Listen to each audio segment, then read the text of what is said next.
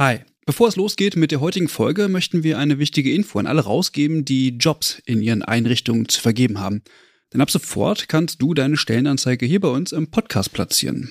Wir finden das besser als Werbung, weil unsere treuen Hörenden damit Hinweise auf tolle Jobangebote bekommen und Unternehmen diesen Podcast nutzen können, um genau die Zielgruppe zu erreichen. Und wir nerven nicht mit Inhalten, die niemand hören will. Also eigentlich eine Win-Win-Win-Situation. Wenn du also eine Stellenanzeige hast, am besten natürlich für akademisch Pflegende, dann schreib uns eine Mail an hallo@übergabe.de. Übergabe hier mit UE. Wir veröffentlichen dann die Anzeige hier mit den relevanten Infos. Wir freuen uns auf deine Mail und wünschen viel Spaß mit der heutigen Folge.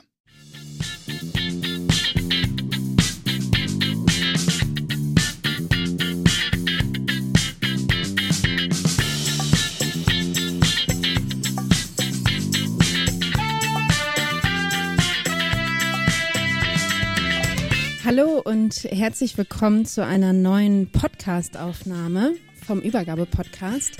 Mein Name ist Eva Maria Gruber. Ich bin Gesundheits- und Krankenpflegerin und arbeite in Osnabrück an der Hochschule Osnabrück. Das heißt, wir haben hier ein kleines Heimspiel heute. Ich begrüße alle Hörenden, jetzt digital zugeschaltet oder im Nachgang, und auch alle Zuhörenden hier im Saal, denn wir senden heute live äh, von der digitalen Woche aus der Osnabrück-Halle bei bestem Wetter. Schön, dass ihr, dass Sie alle gekommen sind heute, trotz, trotz des Sonnenscheins.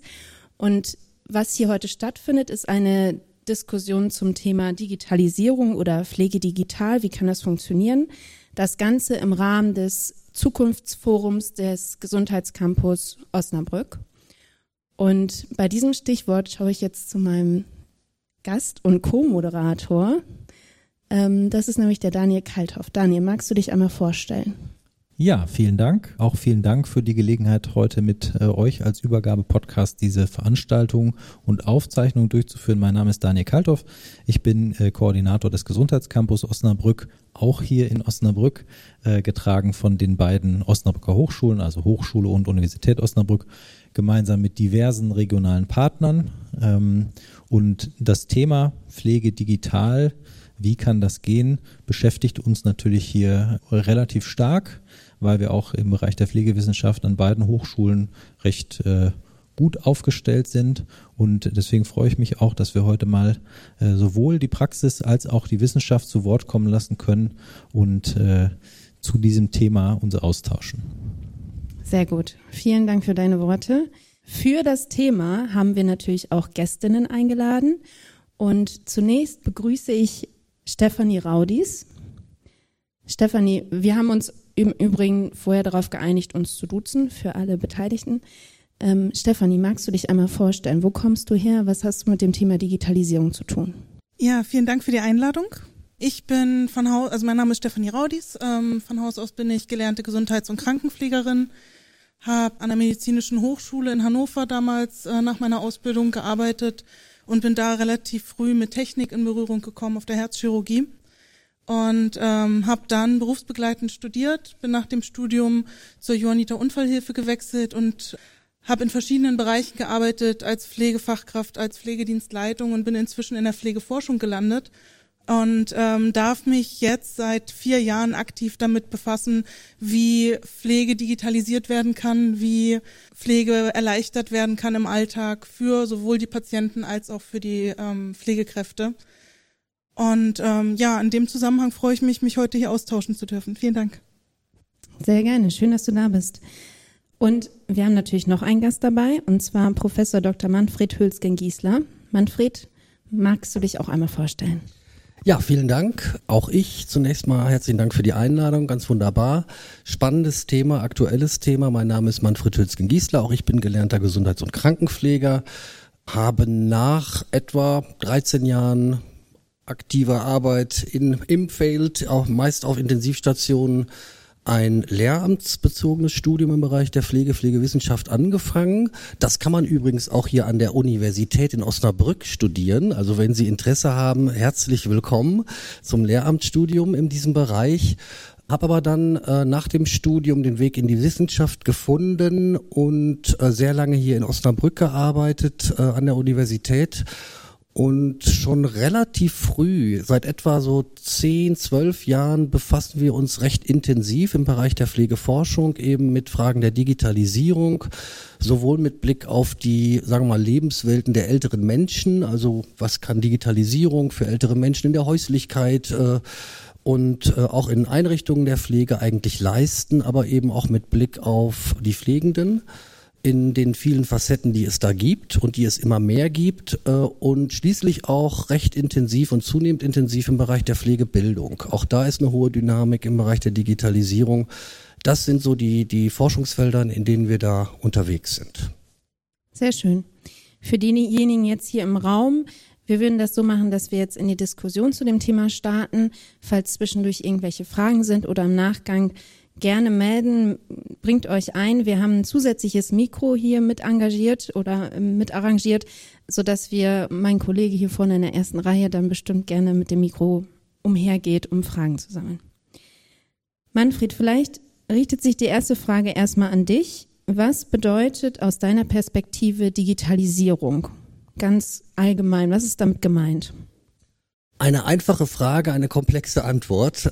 Sagen wir mal so augenfällig, augenscheinlich. Offensichtlich ist mit Digitalisierung zunächst mal ja das verbunden, was wir alle erleben, was zunehmend in unseren Alltag kommt. Hardware, Software in immer neuen Formaten, in immer neuen Ansätzen. Diese, diese Art der Digitalisierung über das Sichtbare, das Greifbare, äh, setzt aber verschiedene Facetten voraus und zieht auch äh, Folgerungen nach sich, die auch dem Begriff der Digitalisierung zugehörig sind. Digitalisierung meint nämlich in einem etwas erweiterten Sinne eben auch die Notwendigkeit, Informationen, Wissen zu überführen in Daten, die dann auch digital verarbeitbar sind. Das ist für die Pflege durchaus auch folgenreich. Und zum Weiteren, in einem noch weiteren Sinne, meint Digitalisierung als Konzept eben auch die Folgen sozusagen, die sich ergeben für beispielsweise Arbeitsprozesse in unserem Bereich in der Pflege. Wie verändern sich eigentlich Situationen? Wie verändern sich Prozesse? Bis hin, wie verändert sich auch das Verständnis von den Phänomenen, mit denen wir zu tun haben. Aber wie, wie verändert sich zum Beispiel das Verständnis von Pflege unter Bedingungen der Möglichkeit von Digitalisierung? Wie verändert sich möglicherweise das Verständnis von äh, Fürsorge, von Sorgearbeit, wenn wir zunehmend darüber werden wir reden, eben Möglichkeiten haben, eben digital gestützt äh, Sorgearbeit übernehmen lassen zu können. Also ein eigentlich sehr komplexer Ansatz, der vielschichtig zu betrachten ist. Sehr gut, du hast das ja jetzt auch schon mal so ein bisschen eingeordnet, wo das im Gesundheitssystem oder für die Berufsgruppen relevant sein kann. Stefanie, was würdest du sagen, wo, wo ist aus deiner Sicht noch oder wo sind weitere Einsätze von Digitalisierung im Gesundheitswesen zu spüren? Ja, man sieht in den letzten Jahren, dass Digitalisierung in der Pflege immer mehr Fahrt aufnimmt, zum Glück. Inzwischen gibt es ja zum Glück auch immer mehr Fördertöpfe, die angeboten werden, um Digitalisierung zu unterstützen sowohl im ambulanten Sektor, da schwerpunktmäßig aktuell, aber auch in den stationären Einrichtungen. Und wo man auf alle Fälle schon sieht, dass Digitalisierung Einzug gehalten hat, ist im ambulanten Bereich beispielsweise bei mobilen Tourenbegleitern. Früher mussten die Mitarbeiter alle mit, der, mit einem Zettel rausfahren, wo ihre Tour drauf stand, zu wann sie ähm, bei welchen Patienten sein müssen, was sie dort machen müssen. Jetzt haben sie das alles auf einem Smartphone, können das direkt mit der Pflegezentrale austauschen, können äh, Leistungen dazu nehmen oder abwählen und und und. Die Touren können inzwischen KI gesteuert geplant werden, sodass die PDL im Pflegedienst es leichter hat, auf äh, bestimmte Eventualitäten einzugehen. Sie muss nicht mehr zwingend wissen, wann kommt die Müllabfuhr in der und der Straße, sondern das kann inzwischen eine KI für sie übernehmen. Und da denke ich, ist in den nächsten Jahren noch sehr viel möglich. Im Krankenhaus gibt es inzwischen Roboter, die ähm, helfen, die, ähm, die Lager aufzufüllen die Bestelllager, ähm, damit die Krankenschwestern nicht mehr alles selber auspacken und einräumen müssen. Oder es gibt inzwischen intelligente Medikamentenschränke, wo man nur noch einen QR-Code einscannen muss und dann für den Patienten das entsprechende Medikament bekommt und äh, nicht mehr der ganze Medikamentenschrank frei verfügbar für alle zur Verfügung steht, die zufällig über den Flur laufen. Ja, dann stelle ich mal die nächste Frage. Ich, äh, ich öffne einfach mal für beide, ähm, wer sich auch immer berufen fühlt. Das waren jetzt ja gerade zwei äh, schon recht konkrete Beispiele da, wo auch ähm, Digitalisierung im Bereich der Pflege schon eingesetzt wird.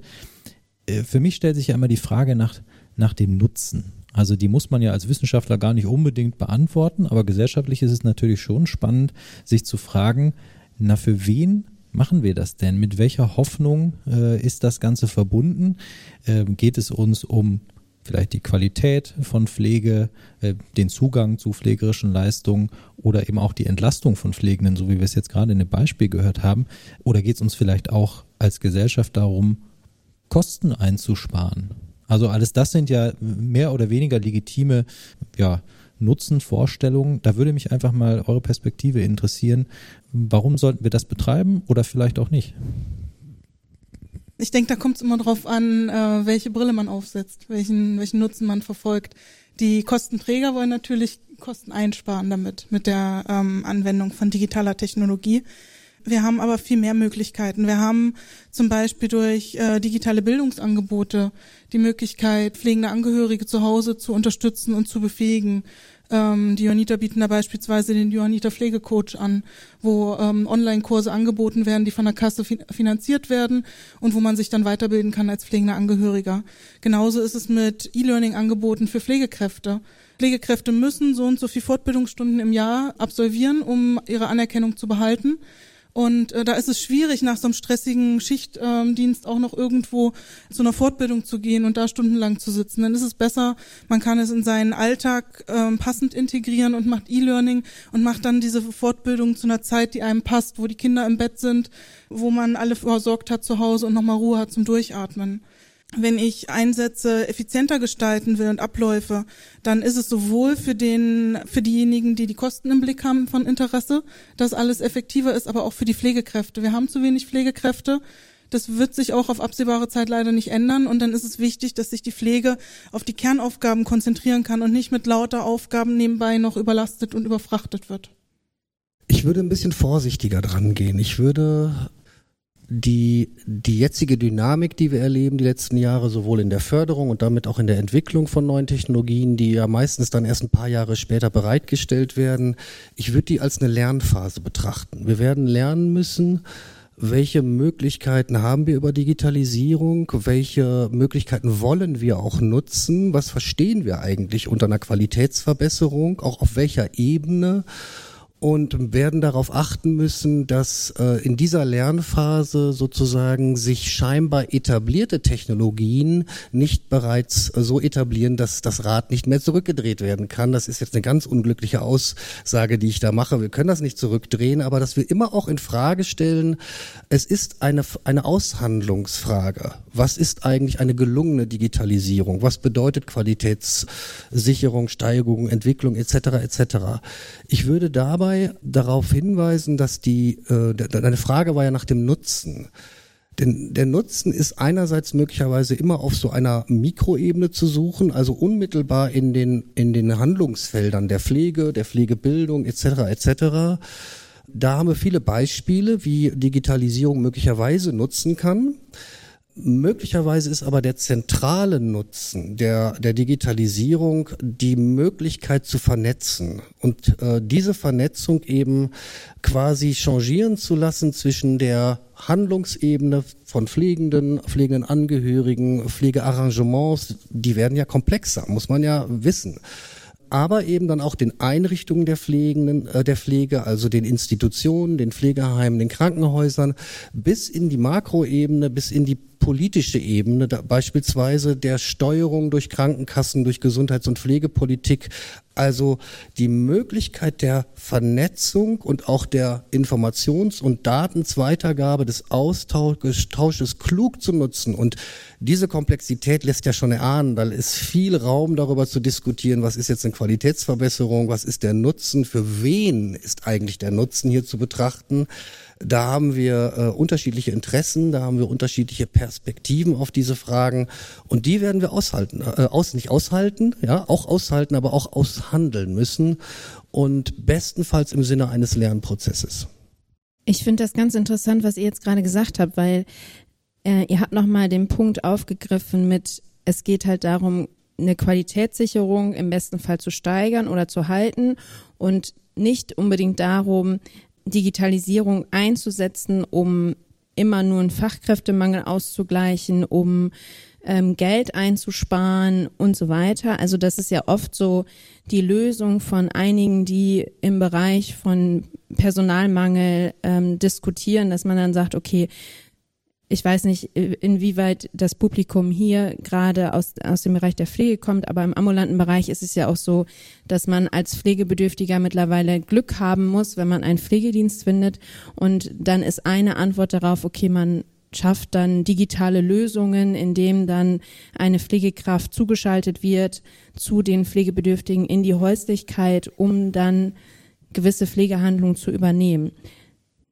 Steig gerne ein. Genau, äh, gerne auch ein bisschen provozierend. Also für meine Begriffe unterschätzt das absolut die Potenziale äh, der, sagen wir mal, Innovationskraft A von neuen Technologien, aber B auch der Innovationskraft und der Innovationsmöglichkeiten von Pflege für meine Begriffe ist es total antiquiert äh, zu sagen, Fl äh, Technologie, welcher Art auch immer, ersetzt bestimmte, bestimmte Faktoren, bestimmte Prozesse.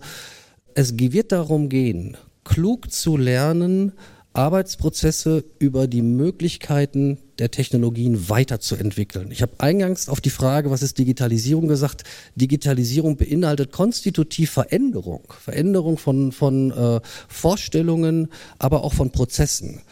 Äh, das wird gemeinhin ignoriert, auch in vielen Einrichtungen derzeit. Also da werden dann neue Technologien angeschafft, um bestimmte alte Zettelwirtschaften beispielsweise zu ersetzen. Das greift viel zu kurz und lässt uns im Grunde genommen die Möglichkeiten äh, noch nicht ausschöpfen und beraubt uns auch eben der Reflexion darüber, wo wollen wir eigentlich hin mit der Pflege. Äh, ich darf nur ein Stichwort vielleicht noch ergänzen.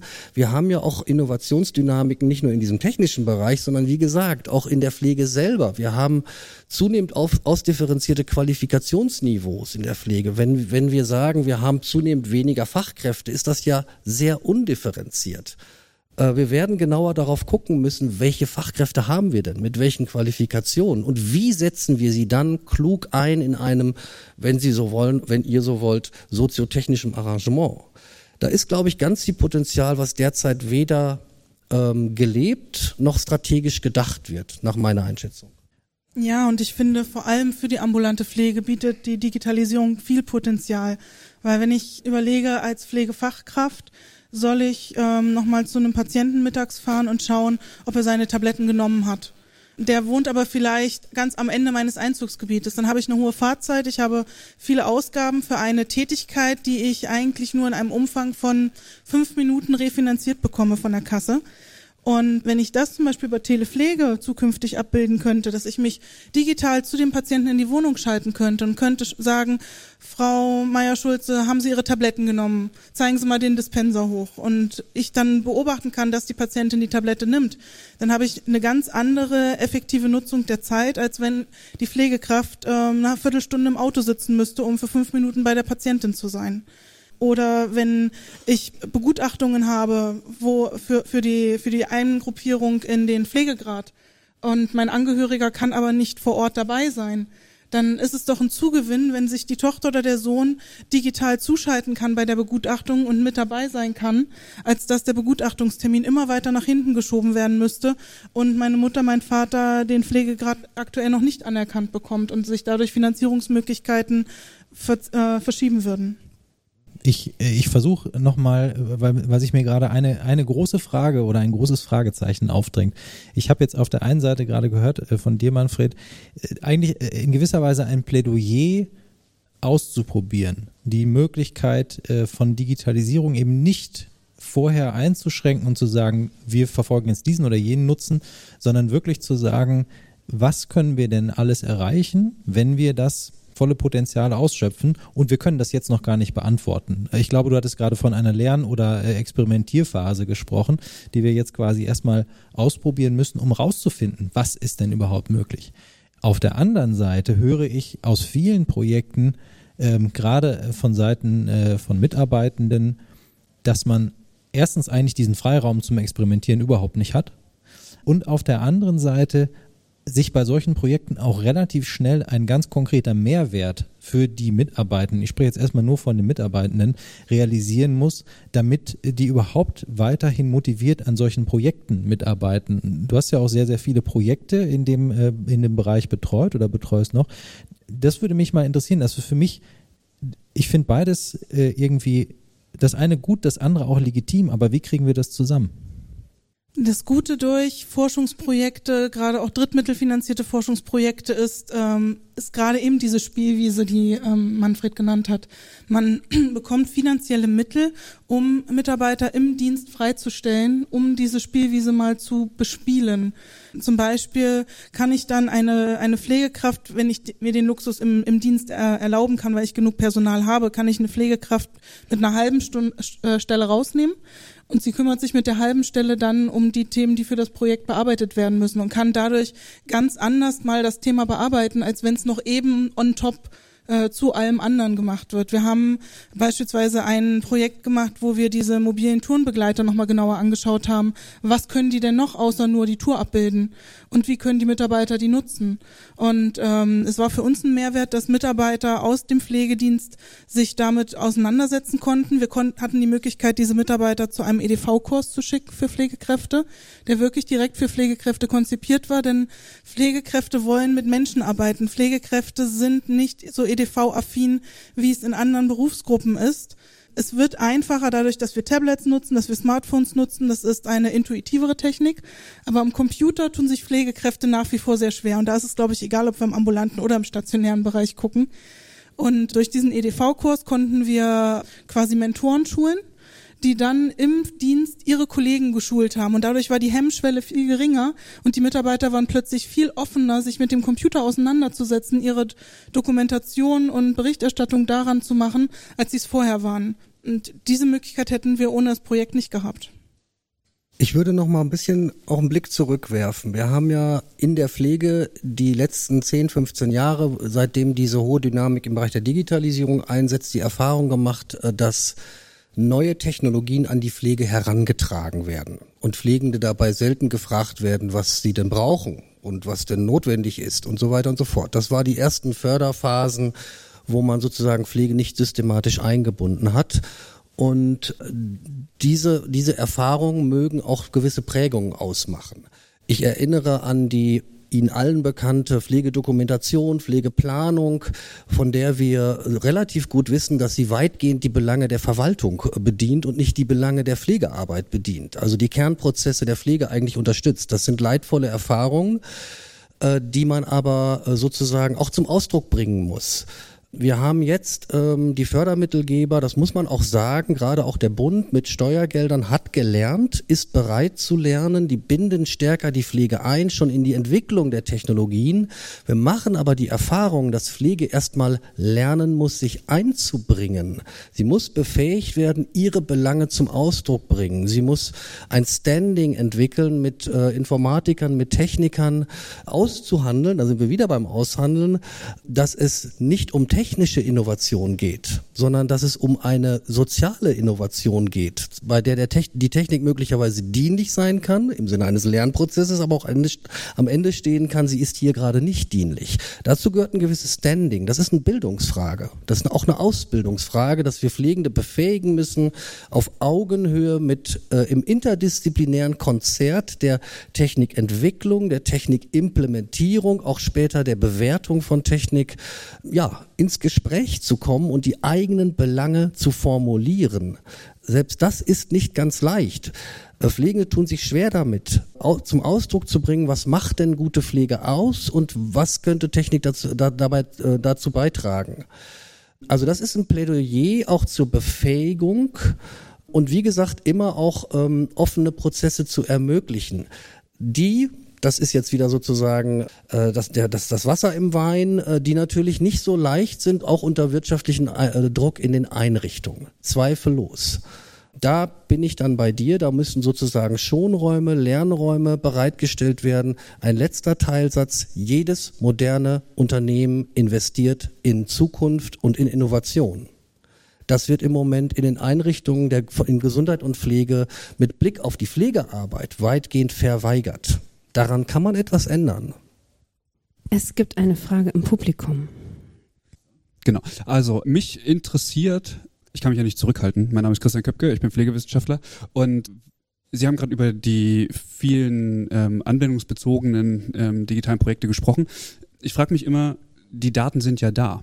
Also in Krankenhäusern beispielsweise, um beispielsweise stationsgebundene Qualitätsentwicklung zu machen um das mal sichtbar zu machen. Ich habe manchmal das Gefühl, es fehlt um diese Daten transparent zu machen. Die laufen irgendwo zusammen, aber sie werden nicht ausgespielt oder nur in einer bestimmten, an einer bestimmten Station irgendwie, wenn es mal irgendwie brenzlig wird, wenn eine Klage ins Haus kommt oder wie auch immer aus meiner Sicht, wenn die Daten da sind, ist es ja notwendig zu sagen, okay, pass auf, deine Station hat so und so viel äh, Katheter-assoziierte Infektion und du hast jetzt irgendwie ein Jahr Zeit, das irgendwie zu verbessern. Oder deine Decubity-Inzidenz ist so und so hoch. Oder ähm, deine Fluktuationsrate ist so und so hoch und du hast so viel Urlaub gegeben und so weiter und so fort. Das sind ja im Grunde genommen Controlling-Instrumente für Stationsleitungen um effizienter zu arbeiten. Also sind wir einmal im Rahmen der Personalentwicklung, aber wir sind irgendwie auch im Bereich der Qualitätsentwicklung für die Pflege. Und ich frage mich, wenn die Daten da sind und man sie eigentlich nur ablesen muss, woran scheitert es, sie zur Verfügung zu stellen. Gerade auch mit Hinblick, wenn ich jetzt zum Beispiel äh, nach Osnabrück gucke, wir haben hier ein Krankenhaus, das möchte sich auf dem Weg ähm, zum Magnet Krankenhaus machen, da müssen diese Daten äh, vorhanden sein und nachgehalten werden. Woran scheitert es? Ich würde den Bogen sogar noch ein bisschen weiterspannen. Alle äh, Erkenntnisse, die wir derzeit vorliegen haben zur Verbreitung von neuen Technologien in der Pflege, verweisen relativ eindeutig darauf, dass jene Technologien sich durchsetzen, die das Controlling, was sie beschreiben, unterstützen. Das, dazu gehört dann auch die Tourenplanung, da gehört, dazu gehört die handygestützte Leistungsabrechnung äh, im ambulanten Bereich und, und, und. Diese Technologien haben sich im Übrigen häufig wenig untersucht, also wenig quasi systematisch reflektiert, unter der Hand nahezu flächendeckend durchgesetzt, weil sie Effizienz steigern. Also da stecken natürlich ganz klare Interessen dahinter. Das ist eindeutig. Glaub, da glaube ich, braucht man, braucht man uns nichts vormachen. Der, ein weiterer wichtiger Punkt ist aber meines Erachtens nochmal zurück zum Anfang. Digitalisierung meint die Überführung von Wissen und Informationen in digital verarbeitbare Daten. Das ist für meine Begriffe für die Pflege eine ganz besondere Herausforderung, weil wir Pflegearbeit eben äh, nicht vollständig operationalisieren können.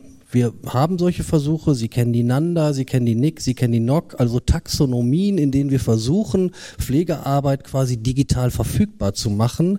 Und äh, Sie kennen möglicherweise auch die Kritik daran, dass eben Taxonomien dieser Art möglicherweise Kernprozesse des pflegerischen Handelns im Sinne einer Beziehungsarbeit, im Sinne einer Interaktionsarbeit, im Sinne einer nicht immer nur rein zweckrational problemlösungsorientierten Arbeit quasi ausblenden. Das fällt durch die Maschen der Überführung von Wissen in Daten. Das heißt, möglicherweise entziehen sich bestimmte Kernaspekte einer personenbezogenen Dienstleistung. Das gilt nicht nur für Pflege. Da haben wir auch im Erzieherinnenbereich, im Lehrerinnenbereich, in verschiedenen personenbezogenen Dienstleistungen diese Herausforderung, entziehen sich vielleicht einer Formalisierung und damit einer Verfügbarmachung von Pflege. Das ist nicht dramatisch. Das ist erst dann dramatisch, wenn Controlling und Einrichtungssteuerung, Management ausschließlich auf der, auf der Basis dieser digitalen Daten arbeitet, steuert, plant dann wird es zum Drama, dann kommt es zu erheblichen Verzerrungen und auf diesen beiden Ebenen würde ich Ihre, Ihre Frage, äh, ich will gar nicht sagen beantworten, aber darauf reagieren wollen. Es gibt knallharte Interessen natürlich und es gibt äh, Schwierigkeiten, Herausforderungen, die meines Erachtens eigentlich an die Informatik zu richten sind. Das ist ein Auftrag an die Informatik, Taxonomien zu entwickeln, die nicht einer Logik der 70er Jahre entsprechen, um digitale äh, Technologien zu, bereitzustellen, die, äh, die äh, sozusagen diese Herausforderung, die wir lange schon kennen, äh, zu bearbeiten. Ich würde in dem Kontext gerne das aufgreifen und eine vielleicht eine provokante Frage stellen. Ähm, denn ihr seid ja beide gelernte Gesundheits- und Krankenpfleger oder Pflegerin. Und diesen Beruf ergreift man ja meistens nicht, weil man äh, Spaß mit Computern hat, sondern mit Menschen. Und die Frage, die ich mir gerade stelle, ist, wenn wir sagen, Digitalisierung bedeutet das, sage ich mal, verfügbar machen von Daten, die in irgendeiner Weise diesen Pflegeprozess beschreiben. Und möglicherweise gehen dabei Elemente verloren, die wir zumindest als Außenstehende eigentlich als ein ganz wesentliches Merkmal pflegerischen Handels betrachten. Ich weiß, dass wir im Vorfeld ähm, sozusagen auch darüber gesprochen haben, wie wir diese Veranstaltung ankündigen. Und da hatten wir so einen Satz drin, Pflege ist warm und menschlich, ich sage jetzt mal sinngemäß, Digitalisierung ist kalt. Ja, und dieses Thema der Entmenschlichung spielt da ja irgendwie mit rein. Und äh, Manfred, du hast gerade auch gesagt, es gibt wahrscheinlich bestimmte Aspekte des pflegerischen Handelns auf der zwischenmenschlichen Ebene, die kann ich nicht digitalisieren oder digital erfassen. Die Frage ist ja auch hier wieder aus meiner Sicht nach dem Nutzen, ja, warum sollte ich das denn tun? Habe ich nicht vielleicht dann eher die Gefahr von, ich sag mal, Kollateralschäden, dass wenn ich mein Handeln nur an der, sag ich mal, an dem, was digital erfassbar ist, dann orientiere, äh, habe ich da nicht die Gefahr, dass vielleicht genau diese Dinge, die ich nicht erfassen kann, einfach verloren gehen? Ich kann das ja ändern. Das ist ja eine Entscheidung, die ich treffe. Also da würde ich da gar nicht sagen, dass man das quasi der Digitalisierung, was immer das denn auch ist, das ist ja hier wird es auch schwierig, so pauschal äh, quasi zu argumentieren. Da muss ich schon genauer hingucken, äh, um welche Software geht es, welche Daten werden da eingespeist, wie werden sie eingespeist und so weiter und so fort. Also da würde ich dann wirklich raten, sehr differenziert hinzugucken, welche äh, digitalen Angebote unterstützen eher das, was du beschreibst und wo gibt es aber auch Alternativen dazu? Und jetzt bin ich wieder bei den Interessen. Warum werden diese A wenig entwickelt möglicherweise? B, wenn sie denn zur Hand sind, möglicherweise wenig eingesetzt? Warum etablieren die sich nicht? Das hat eher was mit Interessen vielleicht zu tun, die eben ja auch vielschichtig und auch durchaus legitim sein können. Da stecken ja auch Gründe hinter. Aber das sind Dinge, darüber können wir, äh, können wir wiederum verhandeln. Und dieses Verhandeln fehlt mir im Grunde genommen. Dies, dieses, dieses transparent machen, warum wird welche Software angeschafft, wer profitiert davon und wie verhält sich die Pflege, die es ja auch in der Form nicht gibt, aber sagen wir jetzt mal, wie verhält sich sozusagen die, die praxisorientierte Pflege, die dann damit arbeiten soll, dazu. Diese Diskussion kommt meines Erachtens zu kurz. Ähm, um ein Beispiel zu geben, wir finden ja im Moment, und das ist eine gute Entwicklung, dass sich große Träger Digitalisierungsstrategien entwickeln. Das heißt wirklich auch zehn Jahre manchmal weiter nach vorne gucken und, und Meilensteine setzen, was wollen wir wann wie digitalisieren. Es ist mir trotz vielfacher Bemühungen nicht möglich, Einblick in diese Strategien zu bekommen. Da wird gemauert, da wird gebunkert, da wird, das sind offensichtlich Betriebsgeheimnisse. Das halte ich für problematisch. Und zwar nicht nur den Mitarbeiterinnen gegenüber, das halte ich auch der Gesellschaft gegenüber für problematisch. Wir müssen darüber reden, wie will sich äh, Pflege digitalisieren und was halten wir davon? Ja, also das ist vielleicht ein Beispiel, recht abstrakt möglicherweise, aber äh, weitreichend aus meiner Sicht. Ich denke auch, dass man die Digitalisierung nicht als pauschale Lösung oder Messias für alles sehen kann. Pflege soll um Gottes Willen nicht komplett digital werden weil, so wie du schon gesagt hast, Pflege ähm, ist Fürsorge. Wir, wir haben den Beruf erlernt, weil wir Menschen etwas Gutes tun wollen, für Menschen da sein wollen, ihnen helfen wollen. Und äh, das kann man nicht pauschal digital abbilden. Aber die Digitalisierung kann uns helfen, genau für diese Bereiche wieder mehr Zeit zu haben.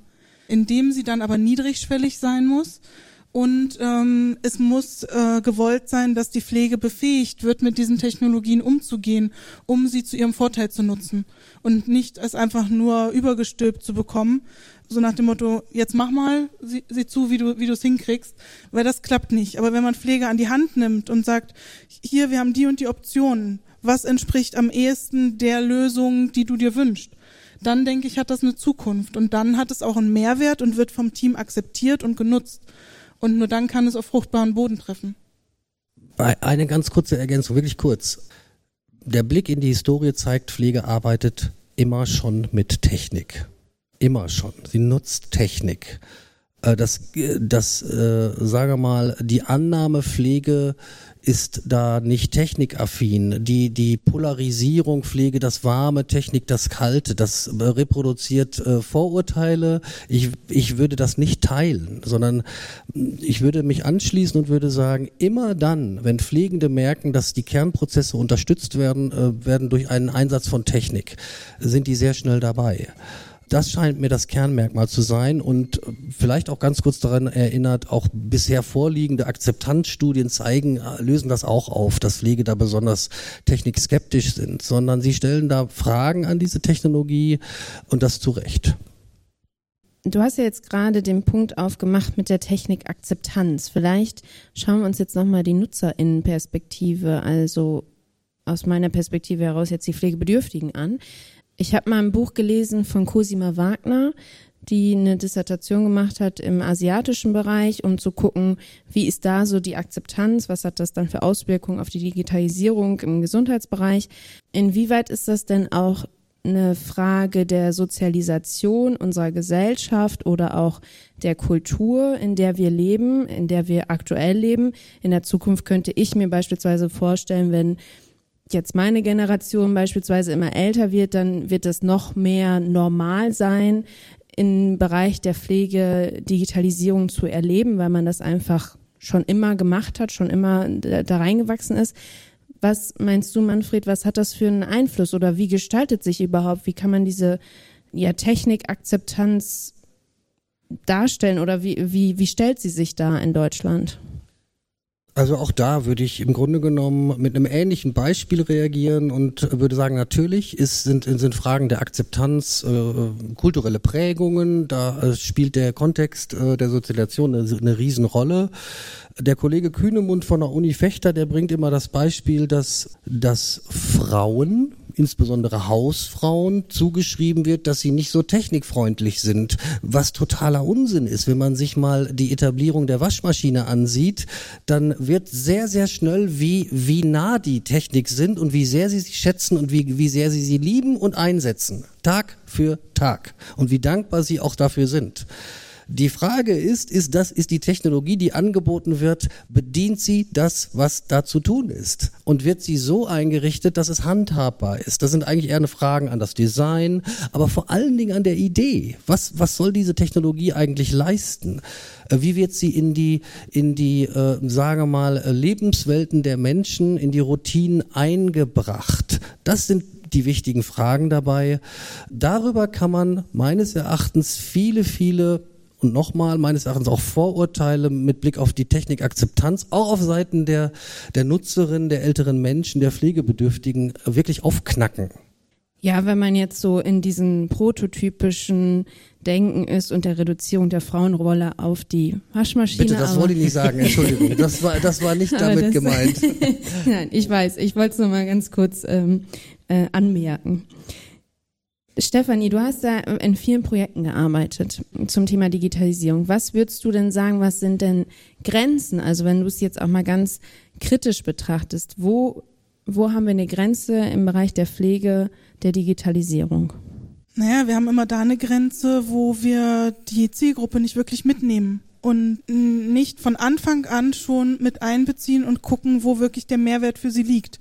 Und das ist oft das Problem bei der Entwicklung neuer Technologie, dass jemand kommt und denkt, er hat da voll die Lösung und entwickelt was und dann wird die Zielgruppe erst viel zu spät einbezogen.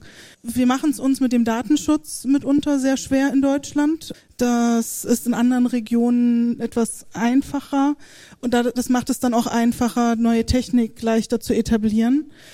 Und ähm, wir haben ein großes Problem mit dem Ausbau des Datennetzes, also der Verfügbarkeit von mobilen Daten oder im WLAN, was uns auch wieder ausbremst. Es gibt zum Beispiel den Verein Wege aus der Einsamkeit.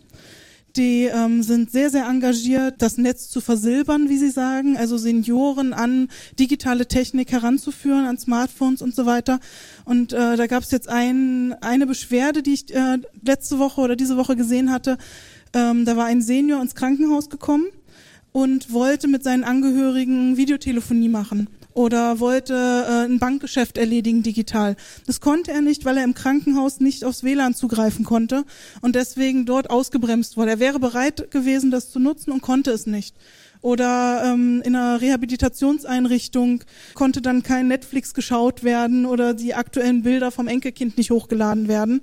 Und das finde ich ist, ist so schade, dass wir in so vielen Bereichen da noch hinterherhängen. Wir haben die Technik, wir könnten sie nutzen, wir könnten sie schon viel besser einbringen, aber wir bremsen uns in Deutschland immer weiter aus. Andere Länder sind viel weiter. In, in Skandinavien, wo wir dünn besiedelte Regionen haben, da ist äh, Telemedizin, Telepflege, ist äh, da schon gang und gäbe.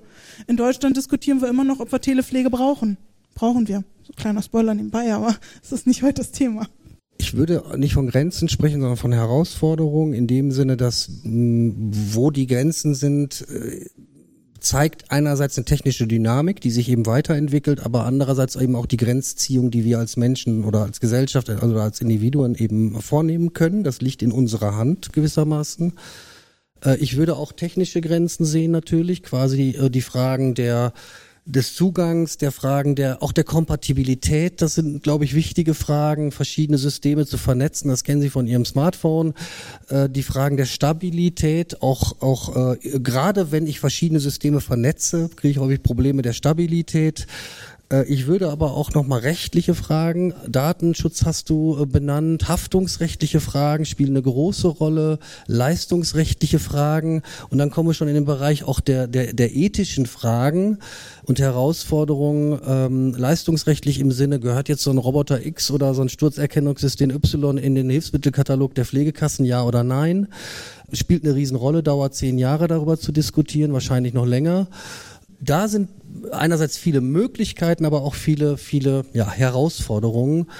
Über Ethik kann man vielleicht noch, noch, noch weitersprechen gleich. Das ist hier nur angerissen, äh, gerissen, weil da geht es dann ja auch um Gerechtigkeitsfragen, Verteilungsgerechtigkeit. Wer, wer hat denn Zugang zu Technologien dieser Art? Wem stehen die eigentlich zu? Vielleicht kommen wir nochmal drauf zurück. Das sind so einige Punkte. Vielleicht noch eine Ergänzung. Natürlich auch die fachlichen Grenzen. Ne? Da waren wir vorhin. Wo sehen wir unter fachlichen Gesichtspunkten, äh, also gibt es eine rote Linie, wo wir sagen, hier wollen wir Technologie X oder Y nicht einsetzen? Darum wird gerungen. Und äh, dazu gibt's aber noch relativ wenig klare Positionieren, Positionierung. Also nochmal Beispiel Robotik, die Debatte körperfern ja, ne, Logistik, Betten äh, äh, irgendwie und, und, und Medikamente holen lassen, aber körpernah, hm, schwierig. Meines Erachtens nicht die richtige Frage, aber genau an diesen Nahtstellen, ja, wird man sich entwickeln müssen. Ich, würde das Thema äh, gerne aufgreifen, auch die, die ethischen Fragen gerade wurde eine Geschichte äh, erzählt oder beziehungsweise so eine Zukunftsvision formuliert, warum denn nicht Vereinsamung ist ja ein großes Thema bei älteren Menschen, die alleine zu Hause leben. Warum sollte man denn nicht Roboter, und ich spreche jetzt mal bewusst nicht von dem Pflegeroboter, ich hoffe, dass wir noch dazu kommen, den Pflegeroboter zu entzaubern, aber einen, äh, sag ich mal, Interaktionsroboter, der einfach äh, zu dem ich auch in gewisser Weise eine Beziehung aufbauen kann, der mich vielleicht ein bisschen unterhält und der irgendwie ein bisschen was gegen die Einsamkeit tut. Warum ist das so was anderes, als den Fernseher einzuschalten? Ähm, ich will noch ein weiteres Beispiel dafür geben. Es gibt ja diese vielleicht äh, auch dem Publikum bekannte Pflegerobbe, also Pflegerobbe Paro. Ja, also einfach ein kleines Kuscheltier, was irgendwie auf, ja, auf Streicheln, Bewegungen etc. reagiert und es gab dazu hier auch in Osnabrück mal eine ähm, Dissertation, glaube ich. Da war die Frage, ob man diese Robbe denn im Einsatz mit demenzerkrankten Menschen einsetzen sollte. Also, und zwar ganz explizit aus der ethischen Perspektive. Und ähm, die Einrichtung damals, ich glaube, das war die Diakonie, ist zu dem Schluss gekommen, dass sie das nicht tun möchten, weil eben gerade bei demenzerkrankten Menschen sie eigentlich nicht sicher gehen können, dass die, also dass man denen nicht was vorspielt, was gar nicht da ist. Ja, und da, da sind wir schon direkt bei ethischen Fragestellungen, inwieweit auch das, was wir gerade als warm und menschlich äh, im Sinne der Pflege bezeichnet haben, inwieweit das denn ersetzt werden kann, ersetzt werden darf ähm, durch Maschinen. Also zunächst mal, bevor ich das vergesse, empfehle ich allen, sich mal einen Dokumentarfilm der Universität Amsterdam anzusehen. Dieser Film heißt Ich bin Alice Alice ist ein kleiner Kinderroboter. Die Uni Amsterdam hat diesen Roboter tatsächlich äh, bei mehreren Probandinnen, wie man dann ja immer so schön sagt, in die Häuslichkeit gesetzt, die tatsächlich einsam sind. Schlichtweg einsam. Dieser Film geht, wenn ich mich recht erinnere, ungefähr anderthalb Stunden und wenn Sie den schauen, achten Sie mal darauf, passiert mit Ihnen etwas sehr Eigenartiges. Sie sind zunächst sehr befremdet von dieser Situation, genau wie die Probandinnen auch. Und dieses Gefühl verändert sich über den bei dem Verlauf dieses Dokumentarfilms, genau wie bei den Probanden auch. Die verabschieden sich nämlich am Ende mit fast äh, weinendem Auge und fragen das Team, das Forschungsteam, kann ich den nicht hier behalten?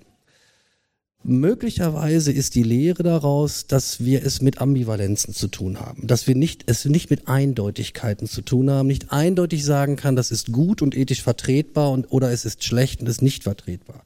Das ist ein typisches Phänomen für ethische Herausforderungen, dass wir es mit konkurrierenden ethischen Prinzipien zu tun haben.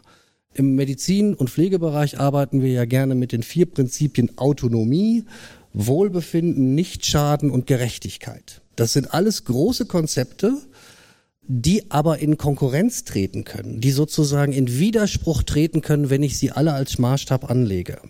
Und dann ist zu entscheiden, welches Prinzip hat möglicherweise Vorrang. Wie stehen dazu die Beteiligten? Und Achtung, es sind in der Regel nicht eine Beteiligte oder zwei, sondern es sind mehrere Beteiligte. Vielleicht sieht die Tochter das anders als der Hausarzt, als die Physiotherapie, als die Pflegende, als die Betroffene selber. Das heißt, wir haben es mit komplexen Arrangements, mit unterschiedlichen konkurrierenden Werten zu tun. Äh, man könnte diese vier benannten noch um einige ergänzen.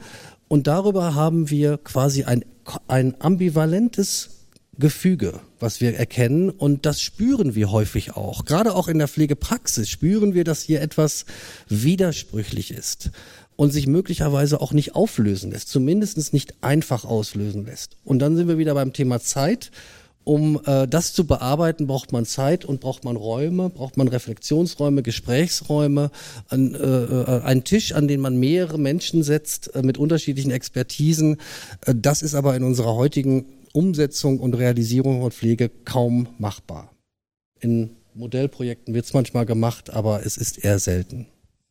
Ja, und gerade die, die Zeit, die du gerade angesprochen hast, ist es halt auch wichtig, dass so eine Technologie nicht eben jemandem vorgesetzt wird, also nicht so wie A-Punkt nach Hause geschickt wird, angeschlossen wird und schon funktioniert es. Das kann man bei Senioren oder bei Demenzkranken nicht machen, sondern Technik muss begleitet werden. Sie muss erklärt werden. Man braucht vielleicht auch neue Jobbezeichnungen wie Digitallotsen oder in der Art, die ja jetzt auch schon ähm, an verschiedenen Stellen zum Einsatz kommen, die dann in mehreren Terminen diese neue Technik der Familie und dem Pflegebedürftigen erklären, die ähm, alle heranführen und dann auch begleiten und Diskussionen führen. Und dann, denke ich, kann man schon auch bei Demenzkranken solche Technologien einführen, einfach um für beide Seiten mehr Sicherheit zu haben. Wenn ich zum Beispiel meine Mutter, wie das Beispiel vorhin mit den Medikamenten, erinnern muss, hast du deine Tabletten genommen, dann muss ich nicht extra rüberfahren. Ich kann aber trotzdem sicher sein, sie hat sie genommen, wenn ich mich der neuen Technologien bediene und das mit ihr abspreche. Ähm, oder wenn meine Mutter mich anrufen will, dann muss sie sich nicht merken, wie das Telefon funktioniert, sondern sie kann einfach in den Raum sagen, ruf meine Tochter an. Und dann weiß die Technik, was sie zu tun hat und kann die Telefonverbindung herstellen. Also ich denke, es kann auch viel Vorteil bringen, aber es darf nicht ausgenutzt werden. Wir dürfen dann nicht die große Überwachung zu Hause haben mit diesem Roboter, der alles aufzeichnet und alles jedem zur Verfügung steht, sondern wir müssen geschützte Räume dafür schaffen. Und dann kann es einen Mehrwert bringen. Was mich so ein bisschen an dieser Diskussion, die wir jetzt gerade im Moment führen, ähm, stört, sozusagen aus der Perspektive einer Pflegefachkraft, mm, ist so ein bisschen die Situation, also da, das Beispiel mit der älteren Dame, die ja, wo jetzt nur im SGB V-Bereich äh, die Medikamentengabe mittags erfolgt, da steckt ja oft viel mehr hinter. Also Angehörigen ist es dann wichtig, dass man sagt, okay, mir für uns ist es wichtig, dass dann noch mal jemand vorbeischaut da passiert ja viel mehr, als nur abzuhaken, hat diese Person jetzt diese Medikamente genommen. Für viele Pflegebedürftige in der Häuslichkeit ist es ein absolutes Highlight am Tag, wenn die Pflegefachkraft vorbeikommt, weil sie sonst keine Kontakte hat. Also deswegen sehe ich das halt so ein bisschen kritisch. Ich verstehe diese, diesen Aspekt, dass man sagt, okay, man möchte mh, mm, eine Unterstützung oder diesen Raum öffnen oder eine offene Diskussion führen, wo funktioniert es und das ist wahrscheinlich auch sehr personenbezogen.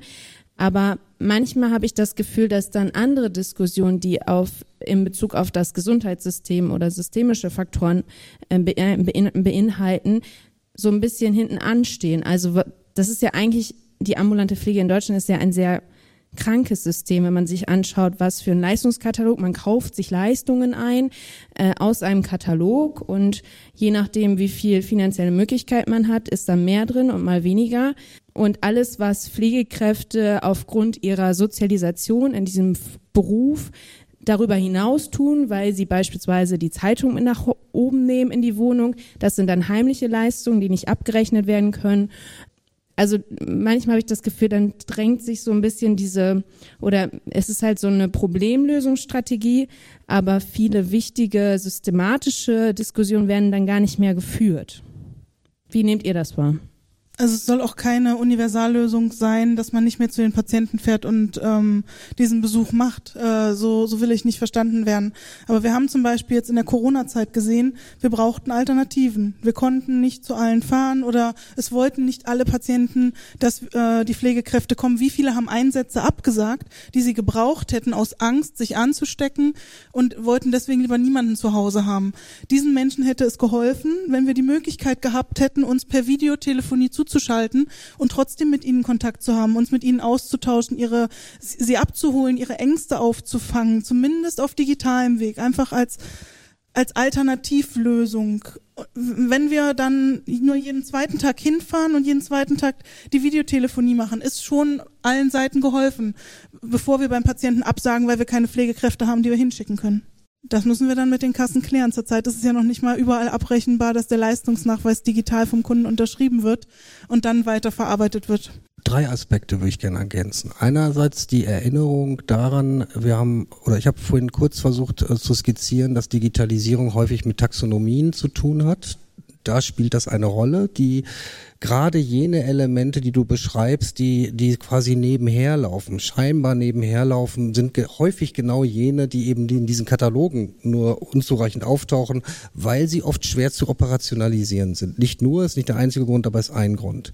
Erster Aspekt. Zweiter Aspekt ist für meine Begriffe die, ähm, die wichtige Frage, wir haben das vorhin gehört. Äh, Digitalisierung geht sehr häufig mit Rationalisierung einher. Das muss auch nicht schlecht sein. Die Frage ist aber, was passiert denn mit den Zeiten, mit den Möglichkeiten, die man möglicherweise einspart? Wo geht die hin, diese Zeit? Was tun die Pflegenden äh, mit der Zeit, die sie durch diese Touren, die du beschreibst, einsparen? Könnte man ja mal überlegen.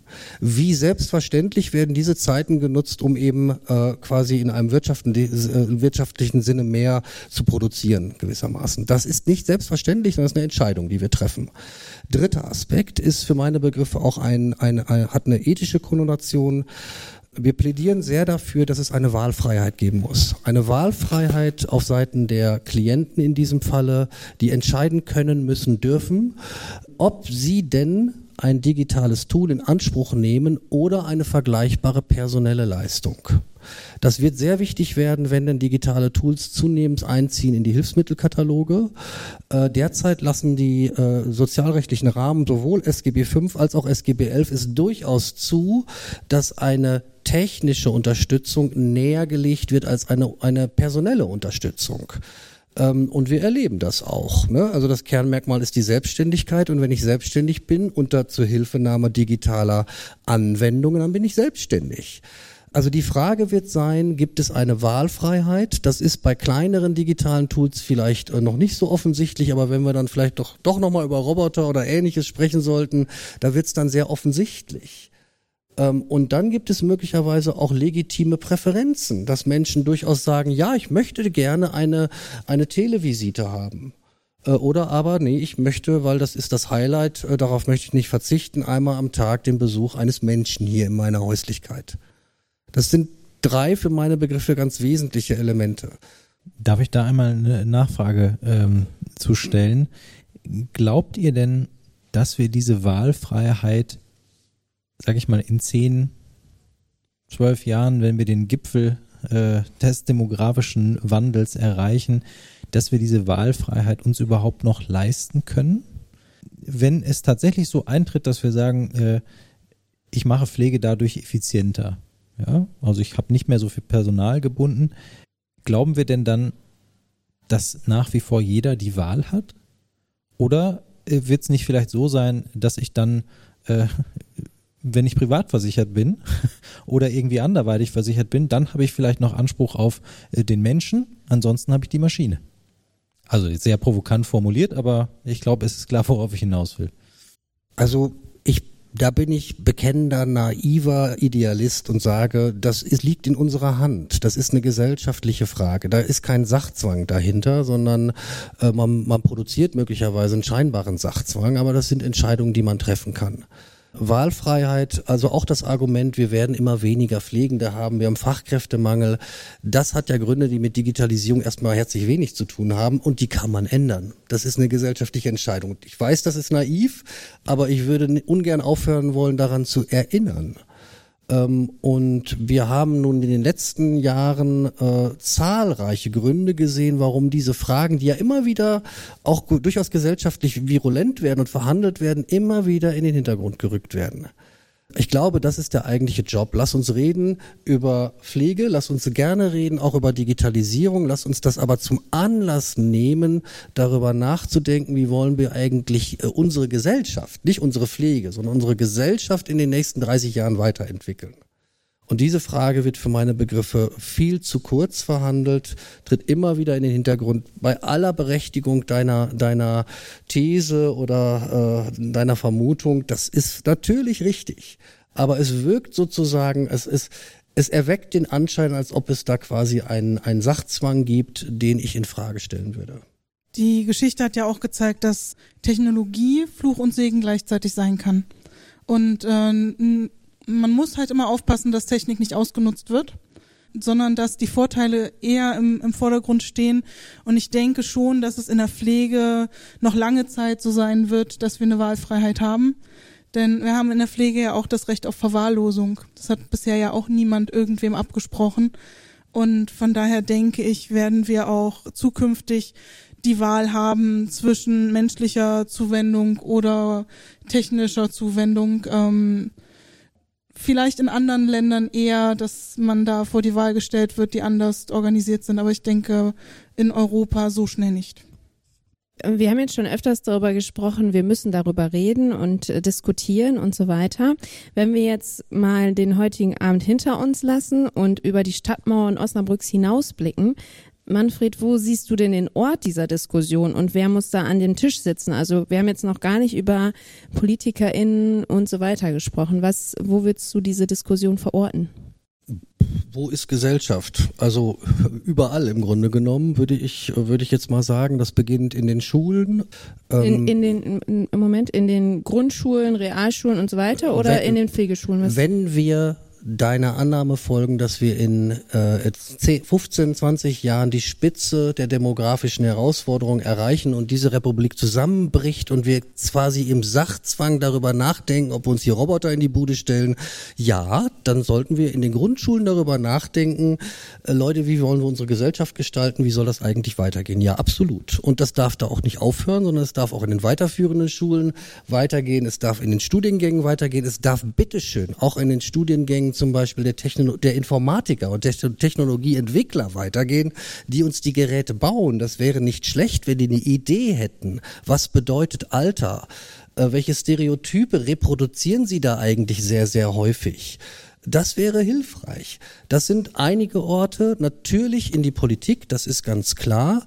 Äh, die Frage ist, wo, worüber reden wir in der sogenannten Politik? Ähm, wir reden ja dann sehr häufig dann doch sehr schnell wieder über Geld, wir reden über Personal, wir reden über Pflegeskandale, wir reden über alles Mögliche, aber nicht über das, was wir vor einer guten halben Stunde angesprochen haben, dass man sich klar machen muss, was sind denn die Kernprozesse dieses Pflegerischen eigentlich, die wir bestenfalls dann eben auch digital unterstützen können oder nicht unterstützen können. Das habe ich übrigens in irgendeiner Talkshow auch im Fernsehen oder im Bundestag oder sonst wo noch nie, noch nie gehört.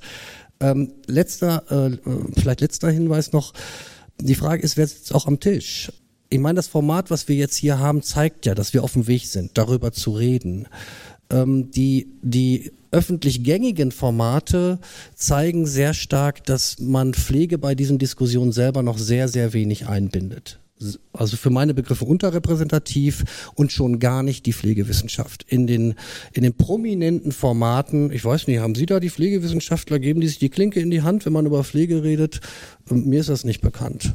Ja, es liegt vielleicht auch ein bisschen an der Berufsgruppe selber, die eben kein eigen, kein, kein Sprachrohr hat. Also Stichwort Pflegekammer, aber gut, das ist eine, eine andere Diskussion an dieser Stelle. Ich darf meinen zauberhaften Assistenten bitten, wir haben nämlich eine Meldung im Publikum. Magst du einmal das äh, Mikrofon weitergeben? Vielleicht stellst du dich, ich duze dich jetzt einfach mal, vielleicht äh, stellst du dich kurz vor, wo du herkommst, was du machst. Ja, vielen Dank erstmal für die Chance. Mein Name ist Eike Ole Waldmann, ich komme aus Braunschweig. Wir sind gerade hier in einer Fortbildung in Osnabrück angekommen. Projekt Pflegenachbarn, was halt so ein bisschen gerade in den ambulanten Pflegediensten ist. Selber arbeite ich bei der Caritas in Braunschweig. Bin halt selber auch Pflegefachkraft. Meiner Ansicht eher ist es Grundschule und alles überhaupt noch gar nicht zu geben. Da kann man das Thema halt höchstens ansprechen, aber man kann es nicht ja, verdeutlichen. Also Hochschulen ist schon richtig, genauso wie Informatik oder so oder Pflegekammern, Pflegewissenschaften selber auch. Aber mit Grundschulen und die Realschulen, sag ich mal, und sowas, das ist noch gar nicht getroffen. Die Politik selber, die redet sich da dumm und dämlich und manchmal auch tot, da kann man Ewigkeiten drüber diskutieren, bis da irgendwann mal irgendwas in den nächsten zehn Jahren funktioniert.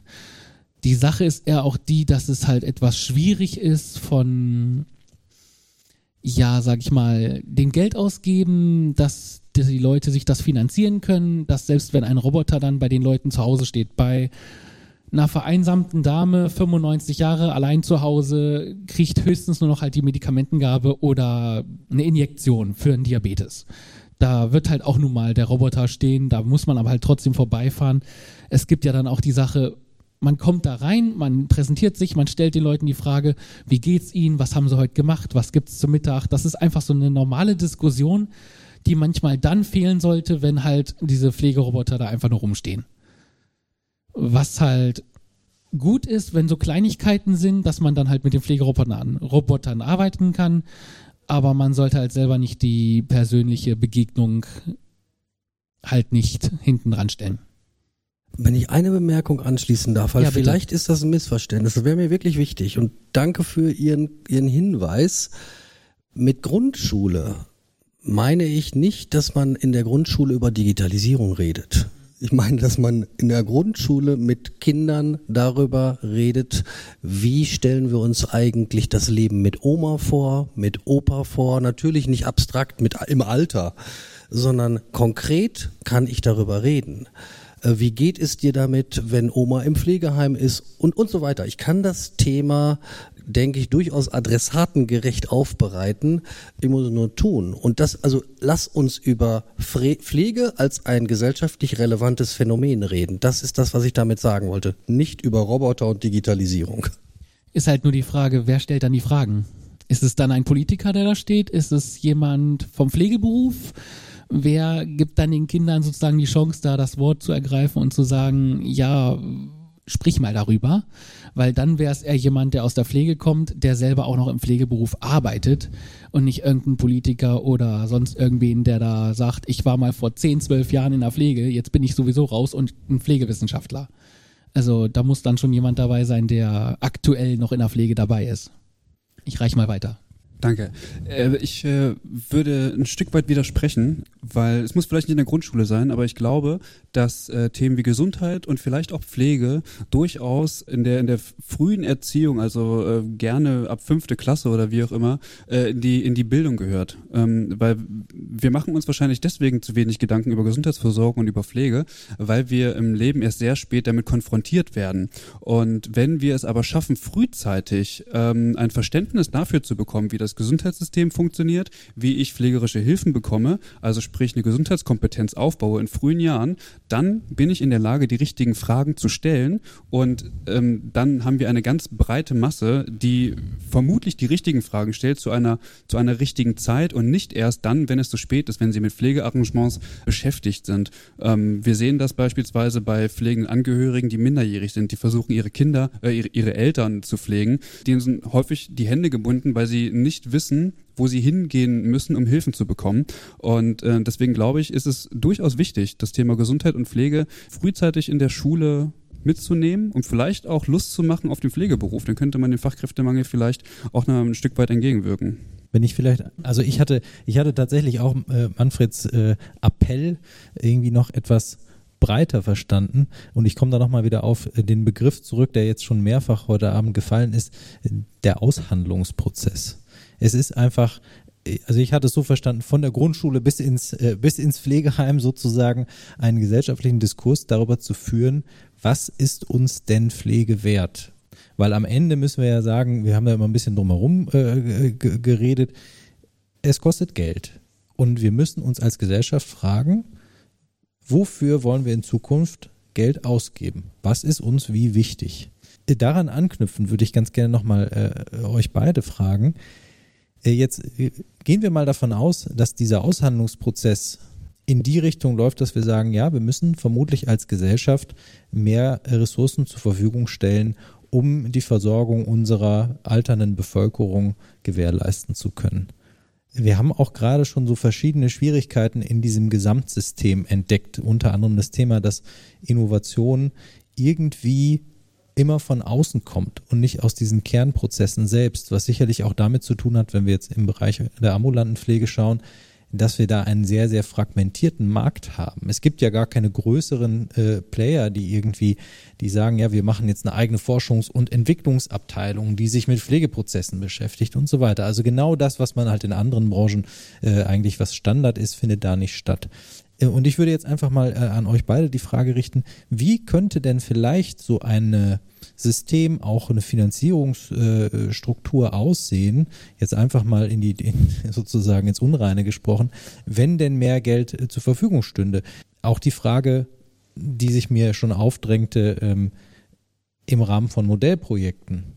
Also da kann ich natürlich Pflegekräfte vielleicht freistellen, sofern ich sie denn habe. Aber wie gesagt, auch das ist ja, sag ich mal, punktuell. Irgendwie muss das Ganze ja dann auch in sowas wie die Regelversorgung übersetzt werden. Das waren jetzt mehrere Fragen auf einmal. Äh, einfach irgendeine beantworten, bitte.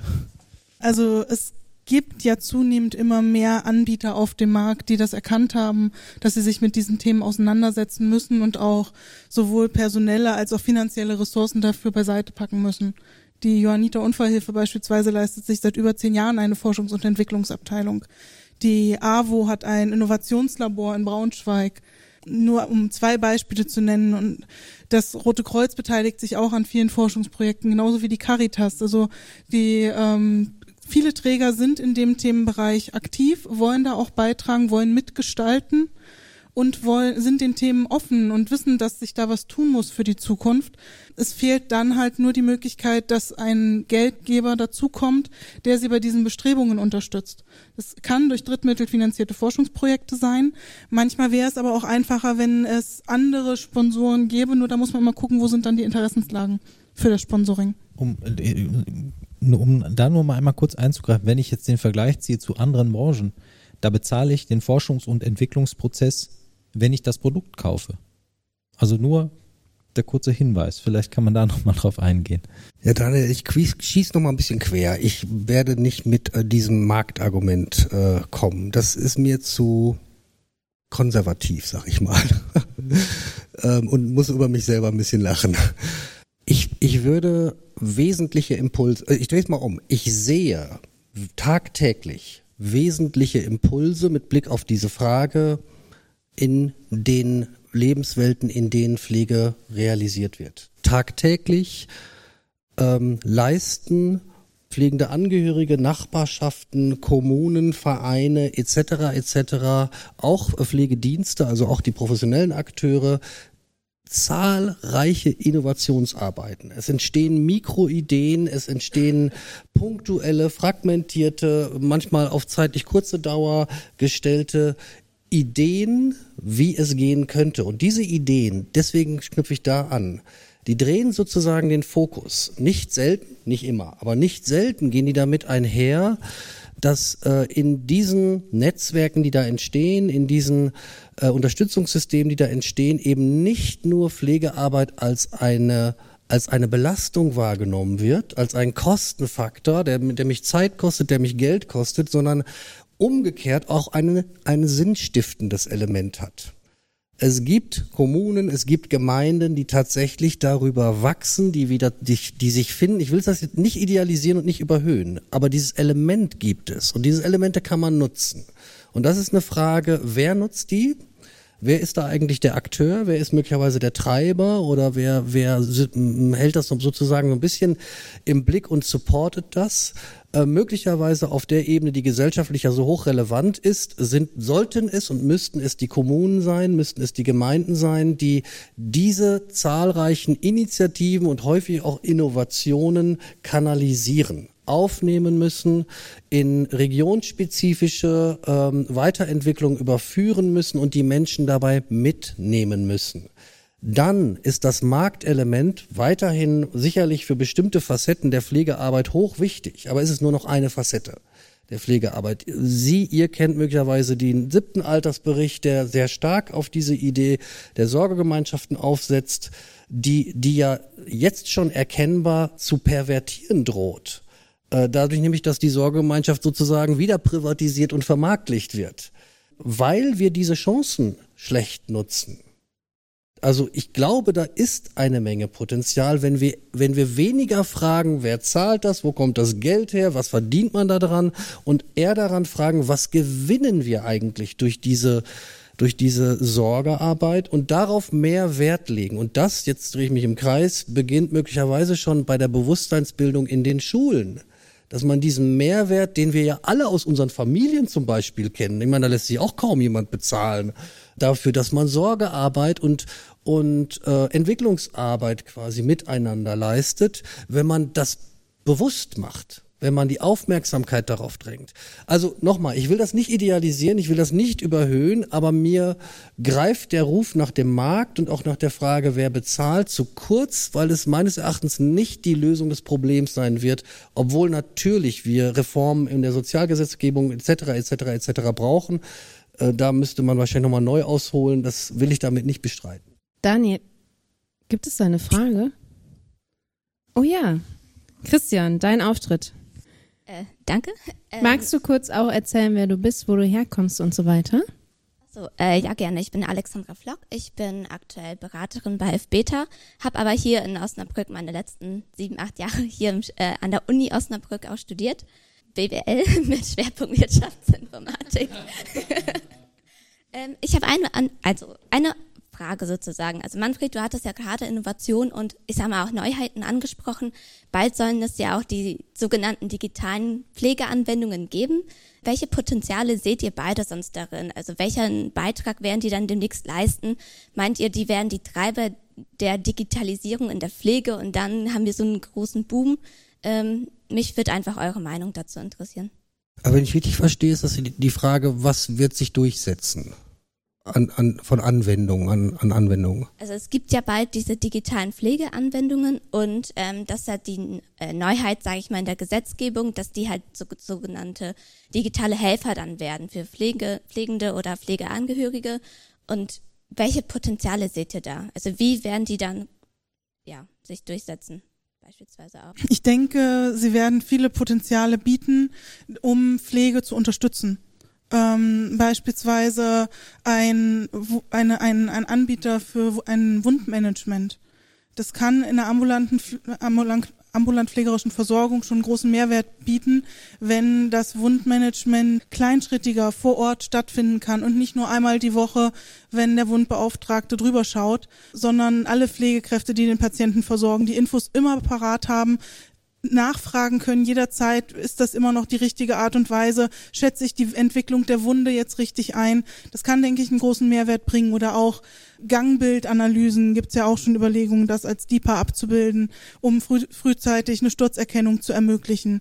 Die Anwendung dieser Sachen ist, denke ich, eine Bereicherung, ähnlich wie wir es aktuell für die Messskalen und Begutachtungsskalen haben, die wir nutzen, kann das mit in das Assessment einfließen und kann dadurch die Pflegearbeit noch mehr professionalisieren und auf ein neues Level heben, wenn es denn im guten Einklang ist. Ich würde sagen, da sind wir auch äh, wieder bei dem Thema, ähm, ja, das Maß an Qualifikation der Anwenderin und in dem Fall der Pflegekräfte. Da haben wir ja auch schon das kurz angerissen, was ist notwendig in Aus-, Fort- und Weiterbildung. Manfred, hast du da noch was zu, zu ergänzen? Was würdest du sagen, so als äh, Take-Home-Message vielleicht auch äh, in diesem Bereich? Was, was siehst du da als Notwendigkeit? Mit Blick auf die Aus-, Fort- und Weiterbildung würde ich zunächst mal ähm, sagen wollen, wir haben, bleiben wir mal kurz bei der Ausbildung, wir haben das neue Pflegeberufegesetz, wir haben die entsprechenden äh, nachgeordneten Verordnungen etc. etc. Für meine Begriffe ist das Thema Digitalisierung da derzeit nach wie vor unterkomplex verhandelt. Da würde ich mir mehr wünschen. Äh, und vor allen Dingen würde ich mir eine klarere Strukturierung wünschen. Wir haben international etliche Kataloge von relevanten äh, Digitalkompetenzen für die Pflege. Diese Kataloge haben für meine Begriffe verschiedene Probleme, die sie mit sich bringen. Sie sind einerseits sehr stark funktional orientiert, das heißt, es geht in der Regel gerade in den angloamerikanischen Katalogen sehr stark darum, dass Pflegende Technologie anwenden können. Viele weitere Kompetenzdimensionen im Umgang mit neuen Technologien werden nur nachrangig da verhandelt. Es, es ist überdies, äh, also und wir haben sozusagen erstaunlicherweise nochmal dran erinnert, die, die Digitalisierung der Krankenhäuser, Pflegeplanung, Dokumentation etc. haben wir seit mittlerweile in, in, äh, international seit 40 Jahren. Erstaunlicherweise noch wenig Konsens darüber, was sind relevante digitale Kompetenzen für die Pflege. Erstaunlicherweise, muss man einfach so sagen. Das heißt, da muss Dynamik rein. Wir müssen quasi uns ähm, konsentieren, was wollen wir in die Lehre, Lehre da unterbringen. Und jetzt nochmal die Erinnerung dar, daran, wer soll eigentlich welche Rolle spielen? Ne? Also von der äh, von der ähm, Assistenz, äh, Pflegeassistenz bis hin in die in die auch dann später hoffentlich mal Masterabsolventen zunehmend. Wer spielt welche Rolle und braucht da welche Qualifikationen? Parallel dazu werden wir, und da ist man auch auf dem Weg, wir haben in Osnabrück da auch ein Projekt, was vom BMBF gefördert wird, entsprechende Weiterbildungsformate äh, entwickeln und auch dann äh, möglichst zeitnah anbieten, die eine Auseinandersetzung mit sowohl mit dem, was derzeit in der Pflege bereits bereitgestellt und genutzt wird, aber auch immer schon mit Blick nach vorne, KI als Beispiel, äh, es gibt einige weitere, die also die, die Pflegenden berufsgerecht, sag ich mal, ne? Klammer auf, Schichtarbeit äh, etc. etc. Teil, äh, Teil, Teilbeschäftigung, also wirklich domänegerecht auch Möglichkeiten anbietet, um sich aus dem Beruf heraus weiterzubilden, fortzubilden. Da ist einiges in Bewegung, da passiert einiges, aber äh, für meine Begriffe hat man da auch eine Zeit lang ja, zu spät mit begonnen, sagen wir mal so. Da ist, da ist wirklich eine hohe Dynamik erforderlich. Mhm. Deine, ich schaue dich jetzt mal so an. Und auch in das Publikum. Gibt es Fragen, die dir jetzt gerade noch unter den Nägeln brennen oder auch diejenigen, die hier äh, uns alle anschauen? Also 100 wahrscheinlich. Riesenthema, könnte ne? Das, ja, ich ja. könnte das noch sehr lange fortsetzen, aber in Anbetracht der fortgeschrittenen Zeit äh, würde ich vielleicht auch sagen, dass wir also gerne aus dem Publikum noch äh, Fragen aufnehmen, äh, wenn das aufkommt. Wenn das aber nicht der Fall ist, vielleicht können wir noch mal so, so von, von euch beiden so ein kurzes Abschlussstatement äh, mitnehmen. Wenn man jetzt mal voraussetzt, dass das Glas irgendwie halb voll ist und ich hatte so ein bisschen das Gefühl, dass hier äh, mindestens zwei Optimisten sitzen und was hattest du gesagt, naive Idealisten. Also wenn wir, wenn wir das Ganze mal zum, zum Guten drehen und diese Dinge in den Griff kriegen, wie, wie sieht das Ganze vielleicht in zehn Jahren aus? Das ist jetzt keine, das kann man nicht wissenschaftlich begründen, ist so ein bisschen Bauchgefühl, glaube ich. Also ich denke, in zehn Jahren gehört Telemedizin, Telepflege, aber auch Telerehabilitation zum festen Alltag. Einfach um die Versorgung individueller auf die Patientenbedürfnisse abstimmen zu können und da mehr Möglichkeiten bieten zu können. Wir werden in zehn Jahren noch nicht die ultimative Lösung entwickelt haben. Dafür muss man nur gucken, was wir in den letzten zehn Jahren geschafft haben. Aber wir sind auf einem Weg und den Weg sollten wir weitergehen und uns nicht entmutigen lassen von ein paar Steinen, die rechts und links sind, sondern weiter den Blick aufs Ziel gesetzt haben und die Herausforderungen angehen. Und es wurde vorhin ja auch gesagt, in den neueren Projekten in den letzten Jahren wird immer mehr Pflege mit eingebunden in die Projektarbeit. Und dafür ist es aber auch wichtig, dass Pflege sich aktiv an Forschung mit beteiligt. Dafür muss man nicht so und so viel Stellenanteil zur Verfügung stellen. Es reicht schon, wenn, Pfle wenn ihr als Pflegekräfte euch beteiligt an Online-Befragungen, an Experteninterviews, die ausgeschrieben werden oder ausgerufen werden von Forschungsprojekten. Wenn ihr da teilnehmt, könnt ihr schon einen wertvollen Beitrag leisten, mit eurer Erfahrung, mit eurer Expertise die Forschungsergebnisse zu beeinflussen und eure Meinung einfließen zu lassen und eure Ideen. Und das mag nur ein kleiner Tropfen sein, aber das bewirkt was. Das ist nicht ohne Wirkung. Und deswegen traut euch und nutzt diese Möglichkeit, euch, euch eine Stimme geben zu lassen. In zehn Jahren ähm, sind wir möglicherweise auf einem guten Weg, dass wir aus der Profession Pflege heraus uns zutrauen, ähm, ein, eine Vorstellung von digitaler Souveränität zu entwickeln. Das heißt, eine Vorstellung davon, als Profession selbstbestimmt mit den Angeboten von neuen Technologien umzugehen und sie so aufzunehmen, dass primär wir als Profession sie in unsere Arbeitsprozesse einbinden, welche wir einbinden, wie wir sie einbinden. In zehn Jahren werden wir parallel äh, nach meiner Einschätzung eine deutlich erhöhte Dynamik an Angeboten bekommen. Das heißt also auch auf der technologischen Seite wird, wird die Entwicklung weiter voranschreiten. Wir werden quasi weiterhin konfrontiert werden mit diesen Angeboten, aber wir sind hoffentlich weiter darin, sie selbstbestimmt zu nutzen und sie aus einer pflegerischen Sicht sinnvoll zur Anwendung zu bringen oder eben auch nicht. Das ist jetzt eine andere Nuance dessen, was du gesagt hast. Aber das ist mir ein wichtiges Bild, dass wir eher auf die Frage einer, ich nenne es eben gerne digitalen Souveränität gucken, als auf die Technologie. Eher auf die Frage, was machen wir daraus, äh, statt auf die Frage, wie sieht der Roboter aus oder wie sieht die KI aus. Das scheint, äh, also das erhoffe ich mir als Optimist, als naiver Optimist haben wir ja festgehalten, ähm, für die Entwicklung der nächsten zehn Jahre. Ja, ich glaube, dass wir könnten jetzt noch sehr viele Stunden weiterreden. Das Thema ja, hat viele Schnittmengen mit anderen Diskussionspunkten, wie ihr schon gesagt habt, künstliche Intelligenz, da haben wir jetzt noch gar nicht drüber gesprochen. Wenn die Hörenden jetzt noch Interesse haben, dann können sie natürlich auf unseren Social Media Kanälen mitdiskutieren. Äh, wir freuen uns da immer über einen Beitrag. Und ansonsten freue ich mich natürlich, dass hier heute auch welche vor Ort waren. Das war unser erster Live-Podcast, deswegen Danke, dass ihr dabei wart. Danke, Daniel, für die sehr gute Co-Moderation. Vielleicht laden wir dich öfters in dieser Rolle ein. Vielen Dank, vielen Dank. Und äh, danke auch an unsere Gästinnen. Stefanie und Manfred habt ihr super gemacht, super Beitrag und ähm, es hat total Spaß gemacht, darüber zu diskutieren. Und wenn jetzt hier diejenigen vor Ort nachher noch mit uns diskutieren wollen, ich denke, wir sind noch ein paar Minuten hier. Da vorne gibt's auch Kaltgetränke, habe ich gesehen. Also wir wünschen einen schönen Abend, vielen Dank fürs Kommen und noch eine tolle digitale Woche hier in Osnabrück. Dankeschön.